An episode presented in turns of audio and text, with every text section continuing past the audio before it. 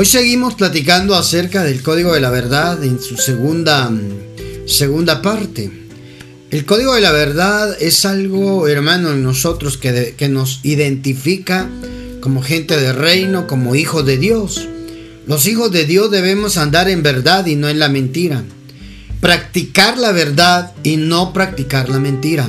En el primer podcast, en en la primera entrega, lo explicamos un poquito más a detalle, ¿verdad? De cómo eh, la diferencia que hay entre un hijo de Dios y un hijo del diablo. Que los hijos de Dios caminan en la verdad y los hijos del diablo caminan en la mentira, disfrazándose de religiosidad, pero trayendo, oiga eso, falsedad por dentro. Por eso Jesús le dijo a los, a los religiosos, ¿verdad? Que pretendían ellos, hermano, con su religión solapar o querer entender a Dios, hermano. Ustedes son sepulcros blanqueados, es decir, por fuera son hermosos, pero por dentro ya huelen mal, ¿verdad? Hermano amado, ¿por qué? Porque la religiosidad es la madre de la mentira. y el diablo el padre, hermano. Si el diablo es el padre de la mentira, la religiosidad es la madre de la mentira. ¿Por qué? Por los fariseos, por los religiosos de ese entonces. A ellos se refería como los hijos del diablo, hermano. Por eso acá en esta transmisión queremos explicar un poquito más, ahondar un poquito acerca del código de la verdad, para que podamos caminar y andar nosotros en la verdad. Acompáñame a leer donde nos quedamos el día de ayer Apocalipsis capítulo... Em, aquí está. Capítulo 21, versículo 7. Apocalipsis es el último libro de la Biblia. Apocalipsis capítulo 21, eh, versículo 7, dice la Biblia. El que venciere heredará todas las cosas, y yo seré su Dios, y él, oiga, será mi hijo. Hermano, ¿quién es hijo de Dios? El vencedor. ¿El vencedor de qué, hermano? Ahorita lo vamos a ver. Solo estoy a manera de introducción poder dejarle por acá esta joya, hermano. Esta palabra es hermosa.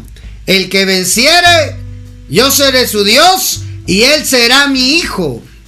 Pero los cobardes, oiga hermano, los que no vencieren, pero los cobardes e incrédulos, los abominables, los homicidas, los fornicarios, los hechiceros, los idólatras, escuche esto, y todos los mentirosos tendrán su parte en el lago que arde con fuego y con azufre. Padre Santo. Es decir, explicábamos ya en la última parte del podcast anterior, explicábamos que el, lago de fuego no fue hecho para los hijos de Dios. No, mi hermano. El lago de fuego y el infierno son dos cosas totalmente diferentes. Al infierno pueden ir muchos hijos de Dios para ser purificados, según dice la escritura. ¿Verdad? Allá estaba aquel rico que era del linaje de la fe, porque le dice, Padre Abraham, estando en el infierno siendo atormentado. Porque al infierno van a pagar lo que no lograron saldar en la tierra. Hermano, es un lugar intermedio. Un lugar intermedio es un lugar no definitivo. En cambio, el lago de fuego sí es un lugar definitivo, oiga, para tormento eterno. La Biblia dice que el lago de fuego fue hecho para Satanás, ¿verdad? el dragón, la serpiente antigua, y para los ángeles que no mantuvieron su lugar y decidieron seguir a Satanás. Y también dice que el lago de fuego es para aquellos que no fueron hallados inscritos en el libro de la vida. ¿Se da cuenta, amado? Aquellos que no fueron inscritos en el libro de la vida tienen un boleto al lado de fuego, al destino final, hermano. Por eso es importante que usted como cristiano, como creyente, sepa que su nombre ha sido inscrito en el libro de la vida, que si hoy usted parte de esta tierra, va a descansar o al lugar intermedio que corresponda para esperar la llamada final al sonar de la trompeta cuando los muertos en Cristo se levantan. Padre Santo. Entonces, amado, amada del Padre, el infierno no es, el perdón, el lago de fuego no es para los hijos de Dios, es para los mentirosos. Es para los hechiceros, a los que dicen ahí la Biblia, ¿verdad? En Apocalipsis 21:8.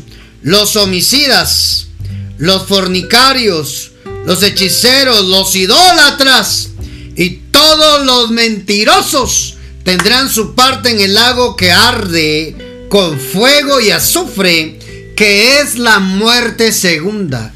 Por eso es importante que nosotros que nosotros sepamos quiénes somos, como gente de reino, como hijos de Dios, hermano, y caminar practicando la verdad todos los días que Dios nos permita estar en la tierra. Amado, amada del Padre, cuidémonos de la mentira. Una cosa decíamos en el podcast anterior es que uno falle porque mintió en algo, a que uno practique la mentira. Es decir, maquinar una mentira, preparar una mentira. Hermano amado, usted está perdiendo su diseño. Apártese de eso, arrepiéntase, pida ayuda, pida oración, pida consejería a sus líderes, a sus pastores que lo ayuden a poder mantenerse en la verdad y salirse del grupo de los fornicarios, de los hechiceros, de los idólatras, de los homicidas, hermano, los cobardes, los incrédulos, los abominables, santo Dios, los abominables y homicidas, Padre Santo. Voy a leer otra versión para leer, para ver de qué, de qué está hablando ahí, hermano. De los abominables.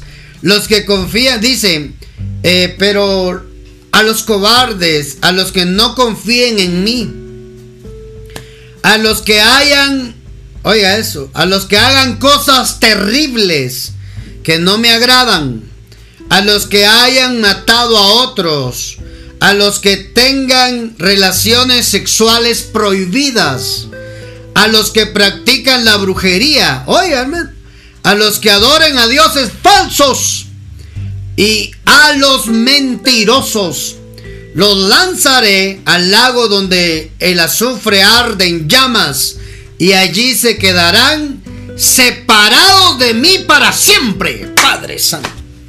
Es decir, eternamente.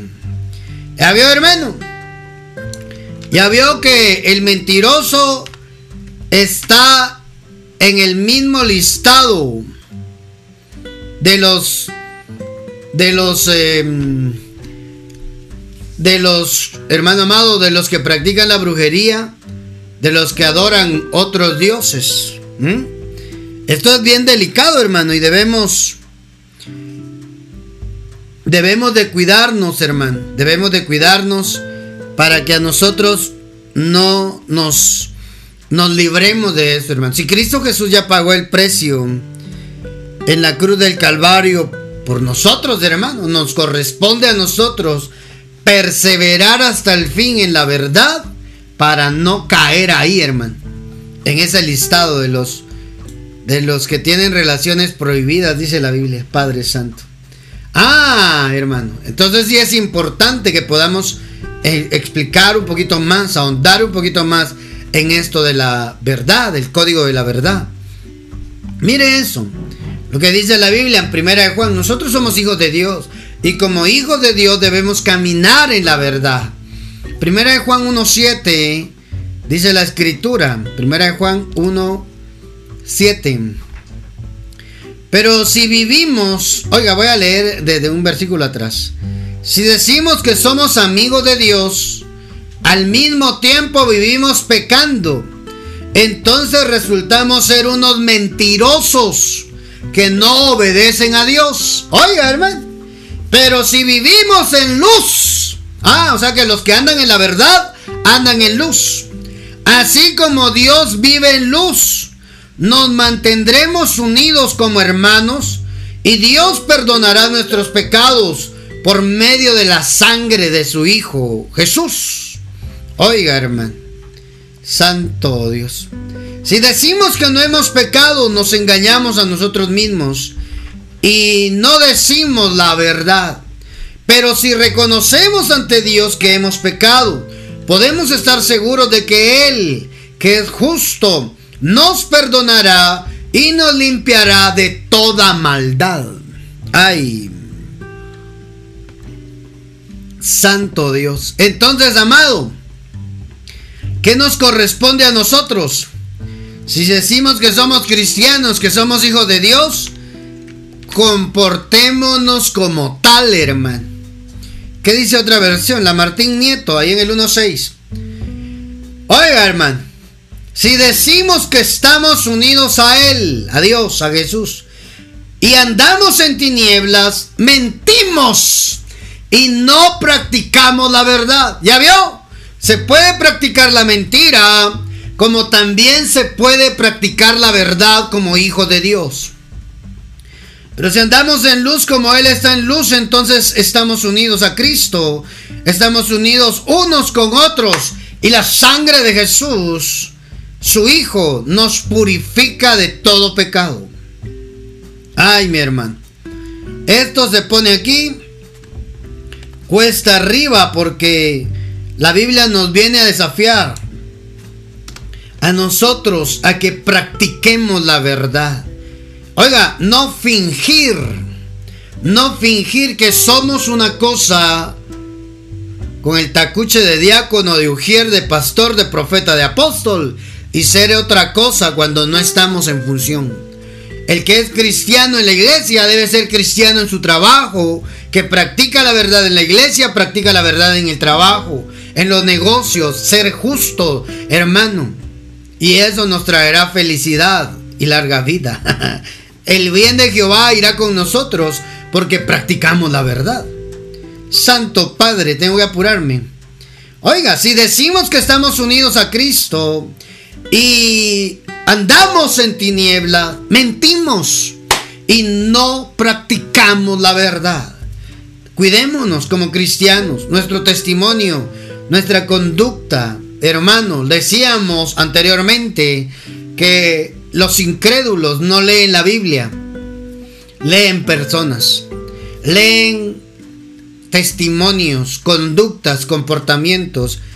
Hermano, y ahí es donde tenemos que tener cuidado de poder caminar en la verdad, que nos conozcan por la verdad y no porque practicamos la mentira. No disfracemos la mentira de excusas, seamos reales.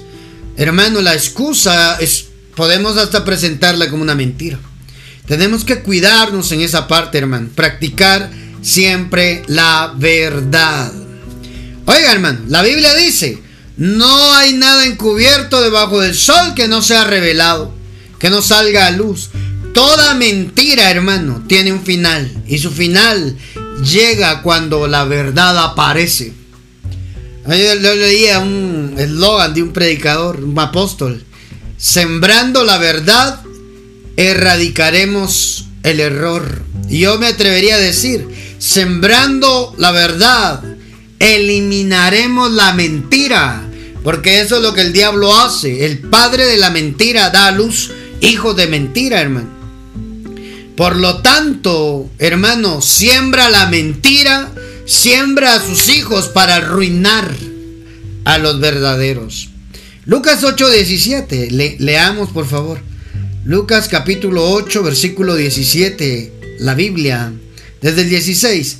Nadie, nadie enciende una lámpara y la oculta en una vasija o la pone debajo de la cama. La coloca en un candelabro para que los que entren vean la luz.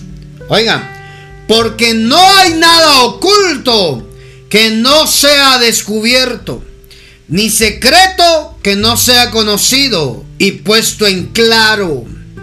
Mirad bien cómo escucháis, porque porque al que tiene se le dará más, y al que no tiene se le quitará, y aún lo que cree que tienes le será quitado.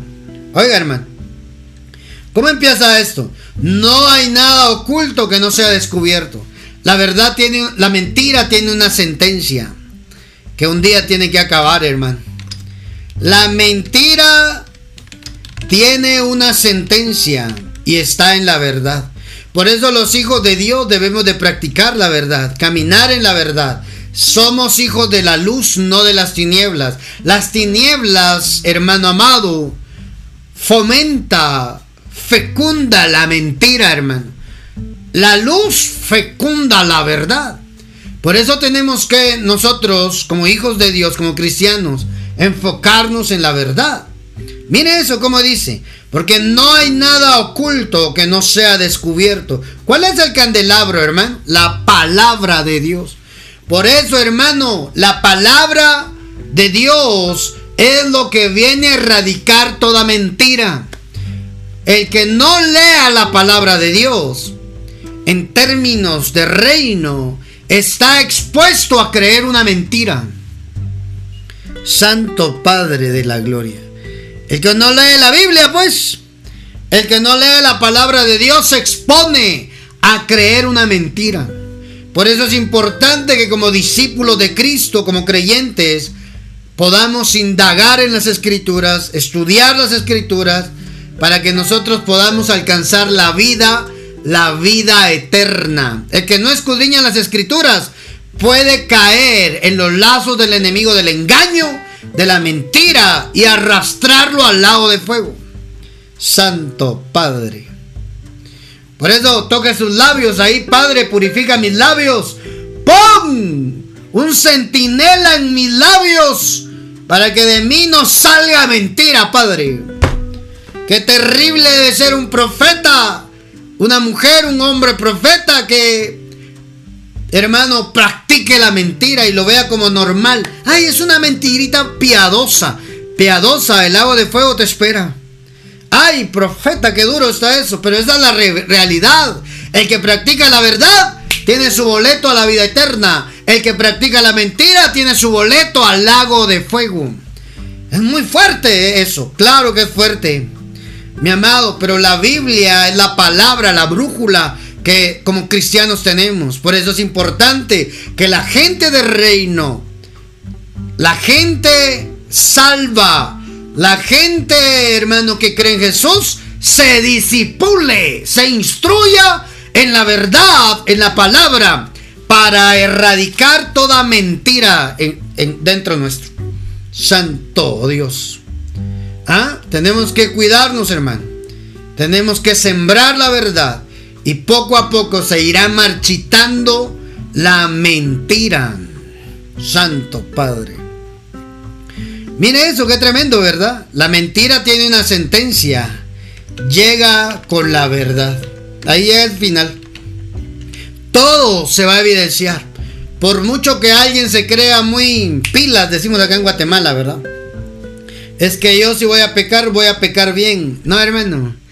Pecado es pecado y la única solución es que nos arrepintamos y pidamos ayuda. Busquemos ayuda a tu pastor, a tu líder, que te, un consejero, un guía, que te ayude a través de la palabra a salir del engaño, de la mentira del diablo. Por eso tenemos que pedir que alguien nos pastoree, hermano. No podemos solitos. Leamos algo acá la parábola del trigo y la cizaña. Mateo capítulo 13. Mateo capítulo 13, ahí vamos a estar platicando. 13:30. Bueno, un poquito atrás vamos a leer. Esta es la parábola del trigo y la cizaña, o la, la cizaña, ¿verdad? La parábola del sembrador. Eh, nuestro Señor explica la parábola del sembrador. También da otra parábola dentro de eso. ¿verdad? Que es la parábola del trigo y la cizaña, desde el 24. Le refirió Jesús, Mateo 13, 24. Le refirió Jesús otra parábola diciendo, el reino de los cielos es semejante a un hombre que sembró buena semilla. Oiga, el reino de los cielos es semejante a un hombre que sembró buena semilla. Dios, la semilla, hermano, la semilla ahí adelante lo explica. es la palabra de Dios. La semilla es la palabra de Dios. Hermano, y la semilla siempre va a ser buena. La palabra siempre va a ser buena. Lo que sucede es que nosotros estamos llenos de mentira. Oiga, eso es lo que estoy diciendo. Que a veces ya no hay cabida, espacio para la buena palabra. Tenemos que limpiarnos de toda religiosidad, de todo engaño. Ya, ya dijimos, la religiosidad es la estrategia maquiavélica del diablo para disfrazar la mentira, hermano. La religiosidad es la parte, hermano, la madre de la mentira. Satanás del Padre. Leamos esta parábola. ¿Ah? Em, le refirió otra parábola diciendo, el reino de los cielos es semejante a un hombre que sembró la buena semilla en su campo. Pero mientras dormía, lo, oiga, mientras dormían los hombres, es decir, los guardianes, vino su enemigo y sembró cizaña entre el trigo y se fue. Es que eso es lo que hace el diablo, hermano.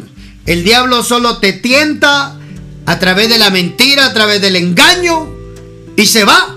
Y ahí te deja el problema, ¿verdad?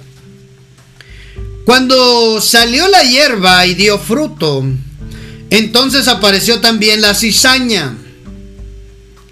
Vinieron entonces los siervos del padre de familia y le dijeron, Señor, ¿no sembraste buena semilla en tu campo? ¿De dónde pues tienes cizaña? Ya le voy a explicar qué es la cizaña, hermano. Mejor te lo explico una vez. La cizaña tiene la apariencia del trigo, está hablando del trigo.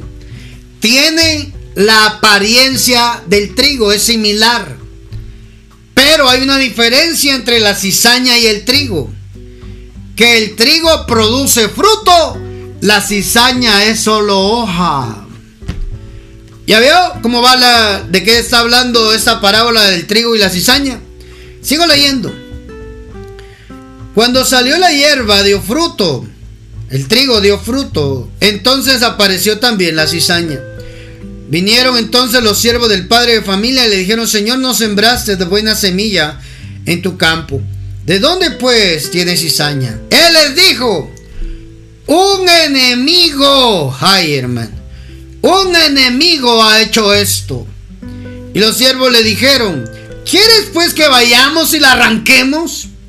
Él les dijo, no, no, no sea que al arrancar la cizaña, arranquéis también con ella el trigo. Ah. ¿Qué es lo que está diciendo el padre de familia acá?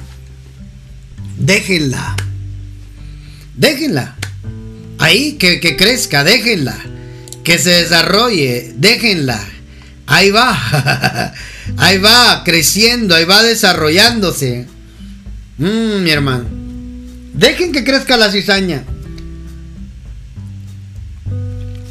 La estrategia de este padre de familia fue que mm, dejaran a la cizaña junto al trigo desarrollarse. Le voy a explicar por qué, solo quiero terminar de leer acá. ¿Verdad? No, no la arranquen. No, no sea que al arrancar la cizaña arranquen también con ella el trigo. Por eso, hermano, cualquier situación que usted escuche, oiga, no deje de oír las dos versiones, porque la mentira va a aparecer ahí. En una versión puede aparecer la mentira nada más. Escuche ambas versiones para encontrar la verdad. Esa es la tarea nuestra. Esa es la tarea. Encontrar la verdad, hermano amado en medio de las situaciones confusas. Hermano amado,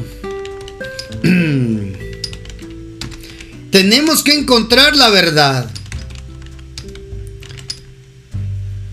Y ahí es donde como hijos de Dios entra nuestra tarea de vivir día con día caminando en la verdad, buscando la verdad, practicando practicando la verdad. Y ahí es, amado, donde muchas veces nosotros fallamos. Cedemos a la treta del enemigo, donde el enemigo muchas veces nos gana, porque no queremos encontrar la verdad o vivir la verdad. Amado, amada, miren lo que pasa con esta parábola del trigo y la cizaña. Déjenla crecer. Dejad crecer juntamente lo uno y lo otro hasta la cosecha. ¿ah? O sea que hay un tiempo señalado donde quizás la mentira parezca verdad. Espero darme a entender, hermano. Como cristianos, como hijos de Dios, debemos de vivir este código de la verdad. Pero va a haber una temporada, hermano, donde quizás vamos a estar pensando que estamos en lo verdadero y no es lo verdadero. Llega el tiempo de la cosecha. Y al tiempo de la cosecha yo diré a los segadores, recoged primero la cizaña y atadla en manojos para quemarla, pero recoged el trigo y guardadlo en mi granero. Ay, hermano. ¿Ya vio? Hermano, ¿ya vio eso? Mm. Aquí es donde nosotros debemos de saber cómo encontrar la verdad. ¿Cómo lo hace el padre de familia? ¿Cómo lo hace el padre de familia? Bueno, deja crecer juntamente el trigo con la cizaña. Porque llega el tiempo de la cosecha donde lo que parece trigo no tiene fruto, se queda de pie. ¡Ah! Hermano amado. Cuando el trigo tiene fruto, el peso del fruto dobla la espiga y empieza a bajar su cabecita, la espiga. En cambio, como la cizaña no tiene fruto, se queda erguida. Esa es la diferencia entre el trigo y la cizaña, el fruto, los resultados. Toda verdad traerá vida, toda verdad traerá frutos positivos, resultados positivos en tu vida cristiana. La mentira no. La mentira está destinada a ser destruida. La mentira arrastra con ella misma miseria, destrucción. Por eso es que el enemigo está urgido en sembrar mentira dentro de los hijos de Dios para que nos termine arruinando en el final de los tiempos. ¿Sabe que Jesús explica esta parábola de la cizaña? ¿Verdad? Ahí adelante en el 36, Mateo 13, 36. Lo voy a leer. Entonces, despedida la gente, entró Jesús en la casa. Acercándose a él sus discípulos le dijeron, explícanos la parábola de la cizaña del campo. Esa es la parábola, la parábola de la cizaña. Respondiendo él les dijo, el que siembra la buena semilla es el Hijo del Hombre. ¿Ya vio? El que siembra la buena semilla es el Hijo del Hombre. El campo es el mundo. La buena semilla, oiga, son los hijos del reino. La buena semilla son los hijos del reino. Es decir, los hijos del reino que caminan en el código de la verdad. Los hijos del reino que llevan fruto. Todo cristiano practicando la verdad debe de tener buenos resultados, hermano. Es ilegal, es antibíblico que aquel que practica la verdad, hermano, no tenga resultados en la vida. Positivos, buenos. El campo es el mundo, la buena semilla son los hijos del reino. Y la cizaña son los hijos del diablo. Yo nunca había visto esto así. Las cizañas son los que practican la mentira. Las cizañas son los que aparentan ser cristianos y no lo son. Con su conducta, hermano. Están todos los domingos llorando, cantando alabanza, danzando, gozándose, pero viven toda la semana desconectados de Dios. Ah, se dicen ser religiosos, porque nacieron en la cuna evangélica, católica, mormona o no sé qué religión, pero no practican la verdad. ¿De qué sirve, hermano, vivir una vida religiosa si andamos disfrazados todo el resto de la semana y el único día de la semana nos vestimos de religiosidad? ¿No, hermano?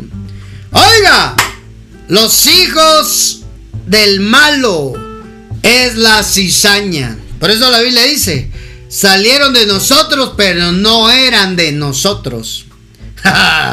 o sea que se mantuvieron ahí. No estaba hablando de la gente que se va a las iglesias, hermano. No.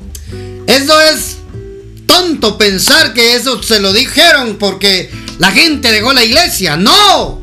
No, es mucho más. Es mucho más profundo.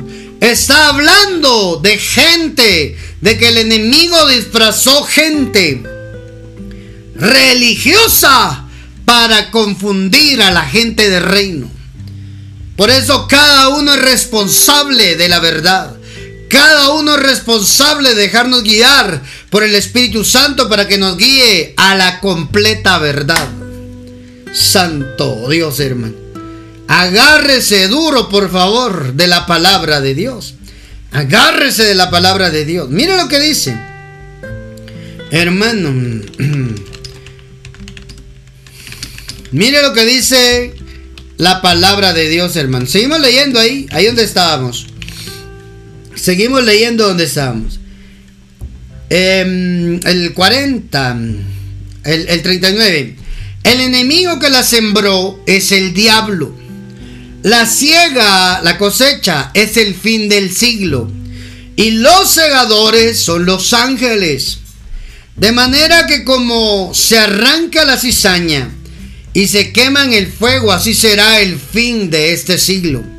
Enviará al Hijo del Hombre a sus ángeles y recogerán, oiga, recogerán de su reino a todos los que sirven, oiga, recogerán de su reino a todos los que sirven de tropiezo y a los que hacen iniquidad.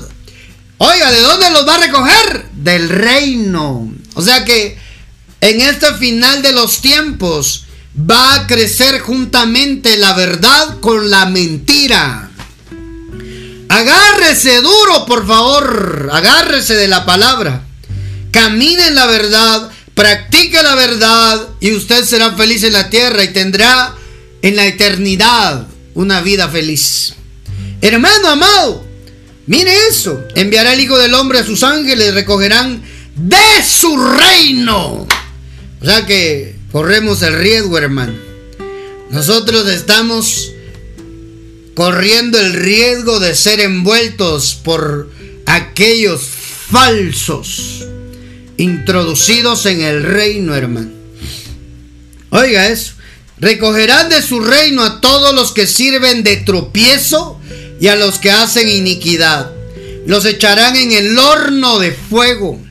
Allí será el lloro y el crujir de dientes. ¿De qué está hablando, hermano? ¿Ah? Del lago de fuego. ¿De qué está hablando, hermano? Está hablando de la gente mentirosa, de la gente falsa, de los que no practican la verdad, de la cizaña de los hijos del diablo. Entonces los justos resplandecerán como el sol en el reino de su Padre.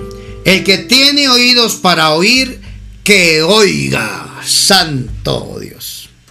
Ay, mi hermano. Estamos jugándonos el boleto a la vida eterna. Porque estamos viviendo tiempos finales. Y solo podremos afianzar nuestra entrada al reino, a la vida eterna, si caminamos en la verdad. La verdad y la mentira van a crecer juntamente en el reino, en el reino de Dios. Así es que no le sorprenda, hermano. No le sorprenda. Espere cualquier cosa que ocurra en el reino de Dios. Que no, no se sorprenda, hermano.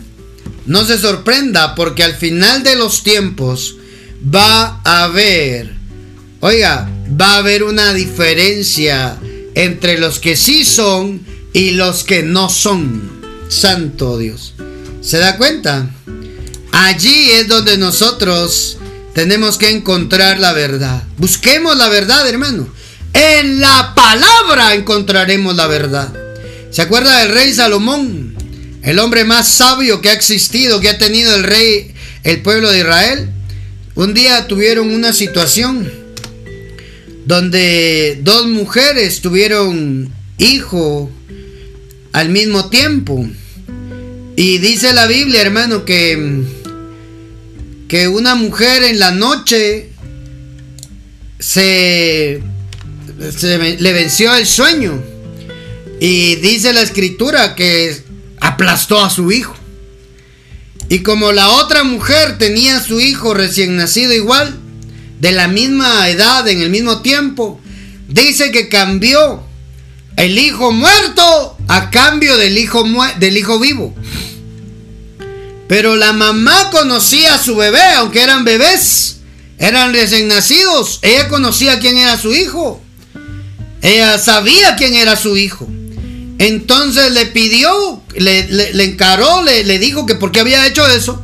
Y, y, no, no aceptó la mujer y dijo que ese era su hijo. Le estoy parafraseando la historia porque quiero llevarlo a algo.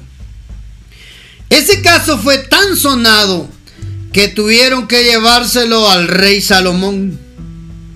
Esa historia está en primer libro de Reyes capítulo 3. Ahí en el versículo 25, hermano. Usted va a leer ahí desde el 16 y usted puede ver la sabiduría y la prosperidad de Salomón. Hermano, este hombre sabio encontraba la verdad en todo. Mire eso. Ahí está el, hecho de, de, esta mujer. Desde el 20 le voy a leer. Se levantó a medianoche, tomó a su hijo de junto a mí, estando yo tu sierva. Allá están hablando con el rey. Leamos, por favor, leamos, leamos desde el 18.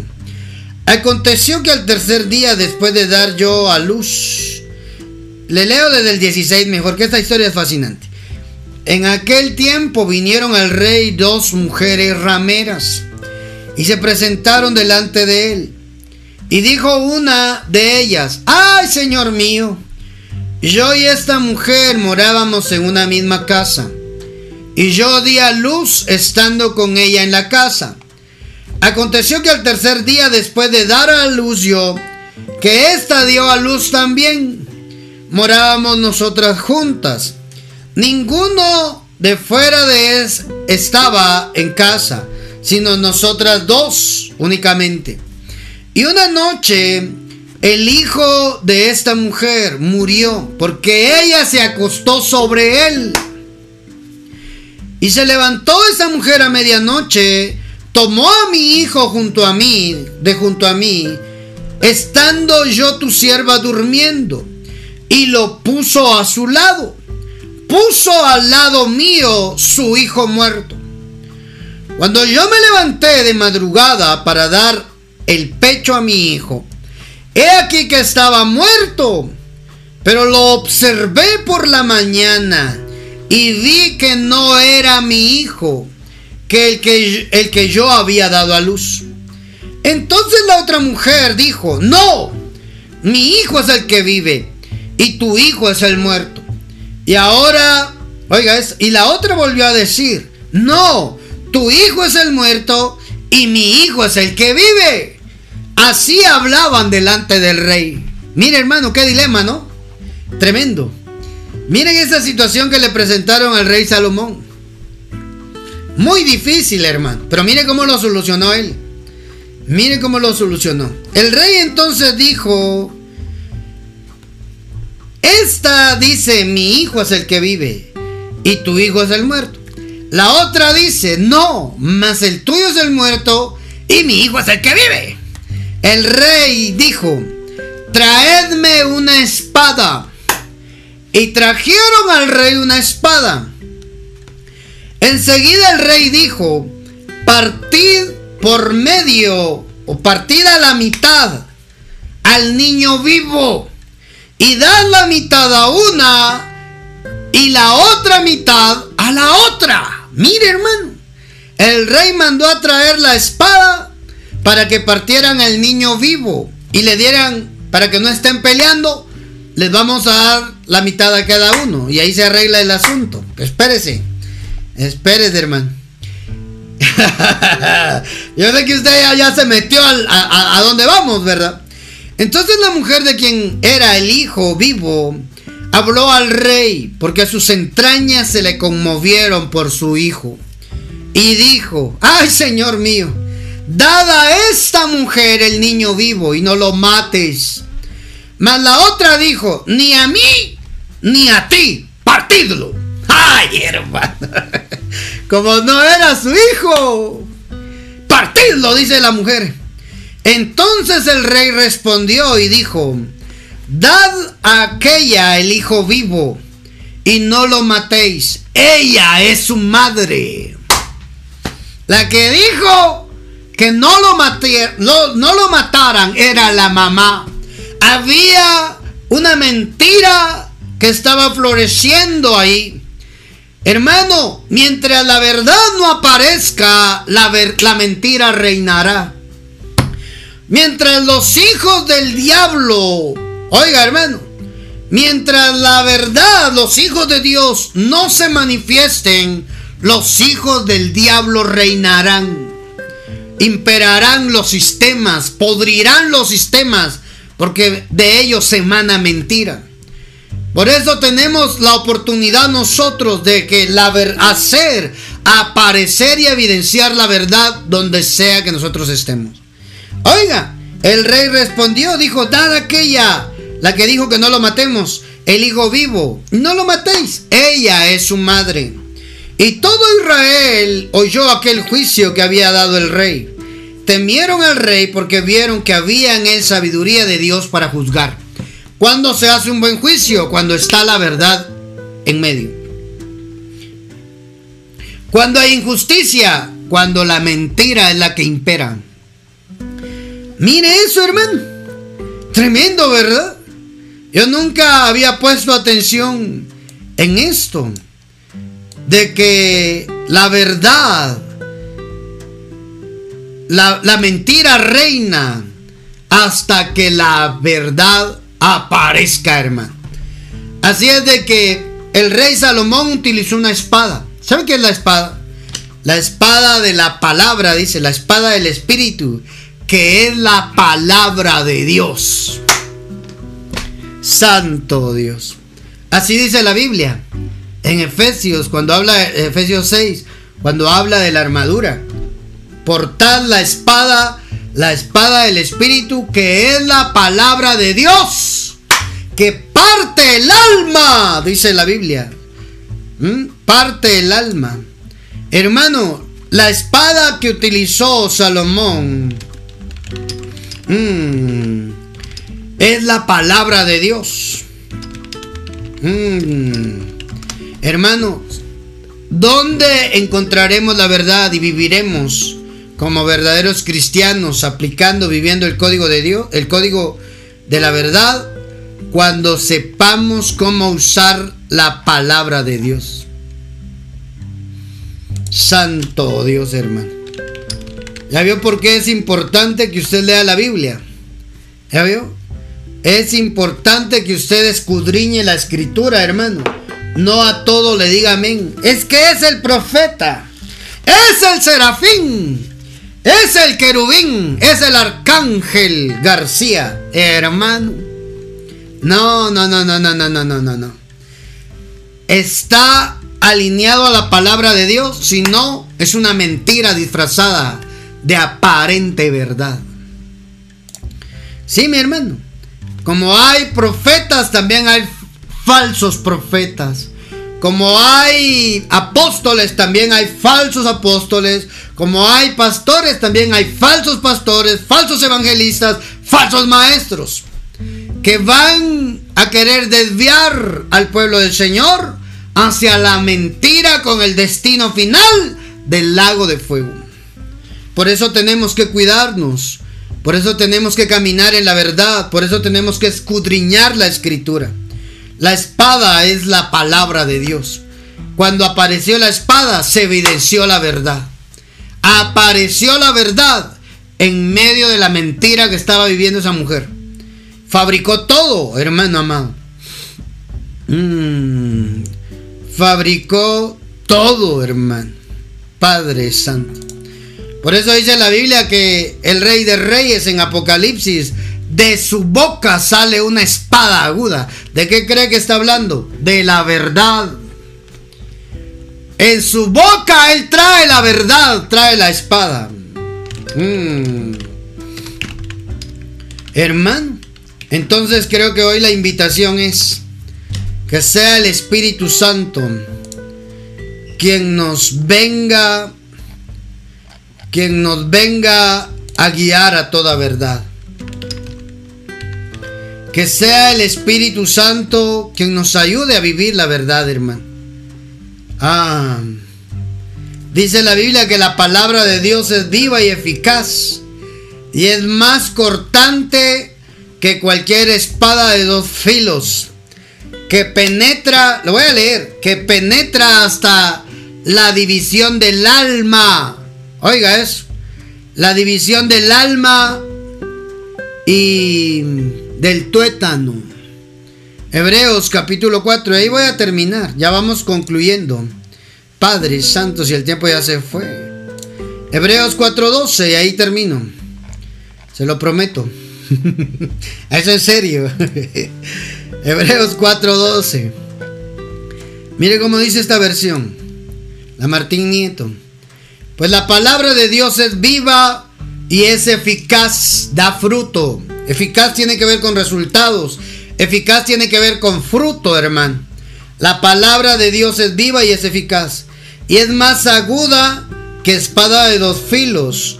Ella penetra hasta la división del alma y del espíritu y de las articulaciones y de la médula y es capaz de juzgar los sentimientos y los pensamientos. ¿Ya veo? ¿Por qué es capaz de juzgar los pensamientos y los sentimientos? Porque opera en la verdad. La palabra de Dios opera en la verdad. La palabra de Dios es la única que te sacará de la mentira. El diablo quiere que no leas la palabra de Dios y menos que la entienda para dejarte sin frutos, para mantenerte engañado en una supuesta verdad. ¿Ya vio, hermano? La palabra de Dios nos saca de la mentira, hermano, para vivir verdaderamente el reino, ser verdaderamente libres en Cristo Jesús. Te bendigo Amado, amada que escuchaste este podcast, que te sea de edificación, de bendición. Esperamos que este tiempo haya sido edificante, te haya exhortado la escritura, te haya consolado también. Te bendigo.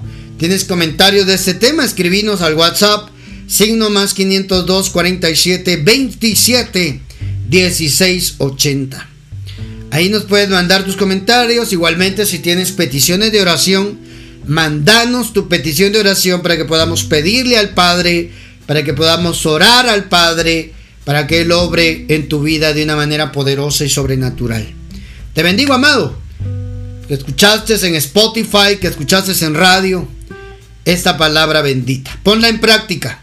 Que no quede solo como un mensaje bonito que escuchaste ahí. No, ponlo en práctica. Te cambiará la vida. Como decía mi abuelita, que no te entre por un oído y te salga por el otro. Pongamos en práctica la palabra, seamos hacedores de la verdad y salgamos de vivir la mentira que el diablo quiere que vivamos en la tierra. Al final el sufrimiento es desgracia, es miseria. Mejor caminemos en la verdad y seamos felices acá en la tierra y seremos felices eternamente. Te bendigo, amado. Un fuerte abrazo. Hasta la próxima.